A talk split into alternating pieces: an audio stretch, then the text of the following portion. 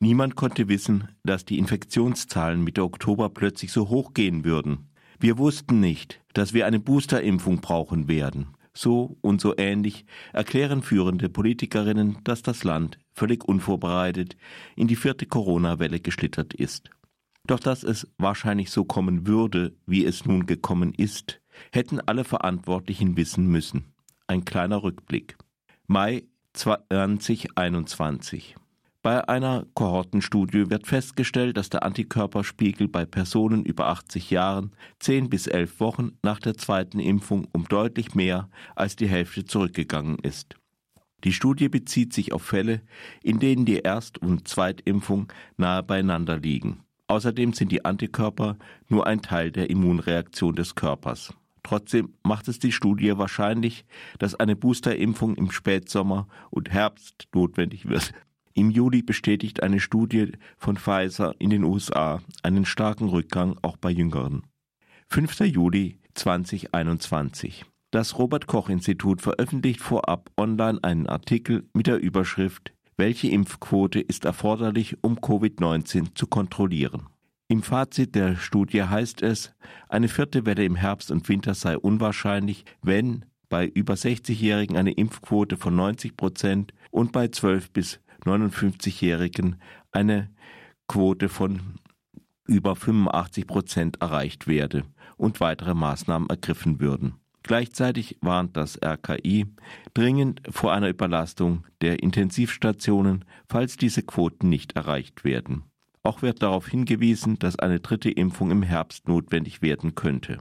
Die genannten Impfquoten werden in den Medien häufig zitiert. Dass sie offensichtlich verfehlt werden, hat dann aber null Einfluss auf politische Entscheidungen. 13. Juli. Angela Merkel besucht das RKI und betont, in Abgrenzung zu Macron, in Deutschland werde es keine Impfpflicht geben. 14. Juli. Das Bundeskabinett will 200 Millionen Euro für Luft Luftfilter an Schulen und Kitas bereitstellen. Bei 650.000 Klassenzimmern im Land ist das nicht üppig. Allerdings ist ohnehin nur ein kleiner Teil förderfähig. Am 21. September stellt sich heraus, dass noch kein Euro abgerufen wurde. Einen Monat haben Bund und Länder über Verwaltungsvereinbarung verhandelt. Bis dato haben erst acht von 16 Ländern unterschrieben. Ende August. Markus Söder sagt mit Hinweis auf eine Impfquote von 60 Prozent, es werde keinen Lockdown mehr geben. 7. September. Kanzlerkandidat Olaf Scholz sagt in der ARD Wahlkampfarena, Corona ist ja bald vorbei. 15. September. Nach Änderung des Infektionsschutzgesetzes soll die Hospitalisierungsrate der wesentliche Maßstab für Maßnahmen zur Bekämpfung der Seuche Covid-19 sein. Es werden aber keine Grenzwerte und keine Maßnahmen festgelegt. Dies geschieht erst am 18. November unter erheblichem Druck durch das Virus selbst. Kritisiert wird die Fokussierung auf die Hospitalisierung von Anfang an, auch deshalb, weil sie ein nachlaufender Indikator ist. Wer erkrankt, landet nicht sofort in einer Klinik und von Anfang an war bekannt, dass es einen erheblichen Meldeverzug gibt. Letztlich heißt das Insistieren auf der Hospitalisierung, dass nicht mehr die Krankheit selbst, sondern die maximale Belastbarkeit des deutschen Gesundheitssystems zum Maßstab wird. Solange auf Intensiv noch Betten frei sind, kein Problem. Ende September. Die letzten Impfzentren werden geschlossen, weil der Bund seine Beteiligung an der Finanzierung einstellt. Zwar sollen die Impfzentren notfalls rasch wieder eröffnet werden, daran, dass das qualifizierte Personal hierfür nicht jederzeit rasch verfügbar ist, denkt man nicht. Die Boosterimpfungen hatte man wohl vergessen.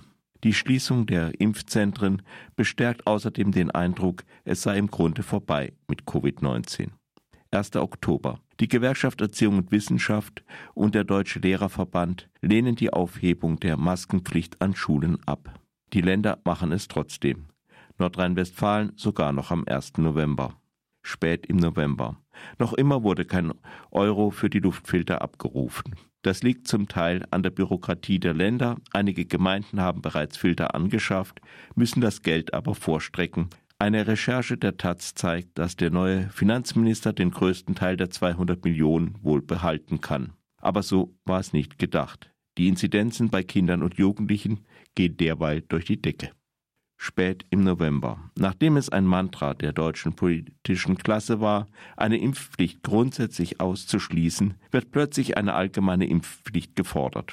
Dabei kann sich jeder und jeder ausrechnen, dass sie zu spät kommt und nicht gerade einfach durchzusetzen ist. Naja, vielleicht ist es auch gut, dass sich die Leute dran gewöhnen. Als die Anschnallpflicht im Auto kam, ist ja seinerzeit das halbe Land auch schier durchgedreht musste sich halt dran gewöhnen. Ganz allmählich ist auch wieder von einem Lockdown die Rede. Auch das wurde im Sommer 2021 wie schon im Sommer 2020 unzählige Male ausgeschlossen.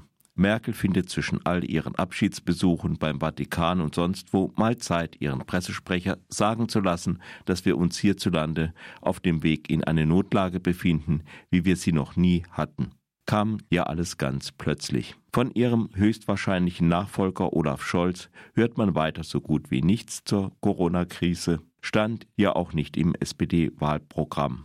Offenbar fühlt sich weiter niemand so richtig verantwortlich in der Krise. Einziger Lichtblick, die Ampel will nun einen Krisenstab einrichten, etwas, was der alten Regierung in fast zwei Jahren nicht eingefallen ist.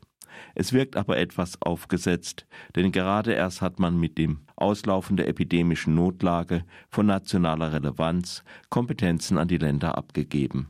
Und ob man sich Karl Lauterbach als Gesundheitsminister antun will, ist auch noch nicht so richtig klar. Eigentlich ist so ein Virus ja ein dummes Ding. Aber um die deutsche Politik beim Schach zu besiegen, müsste es nur den Schäferzug lernen. Bauer vor, Dame nach rechts, Läufer nach links, Dame schlägt Bauer und setzt den König matt. Würde beim hiesigen Staat immer wieder funktionieren. Über den allernächsten Zug hinaus denkt da ja niemand.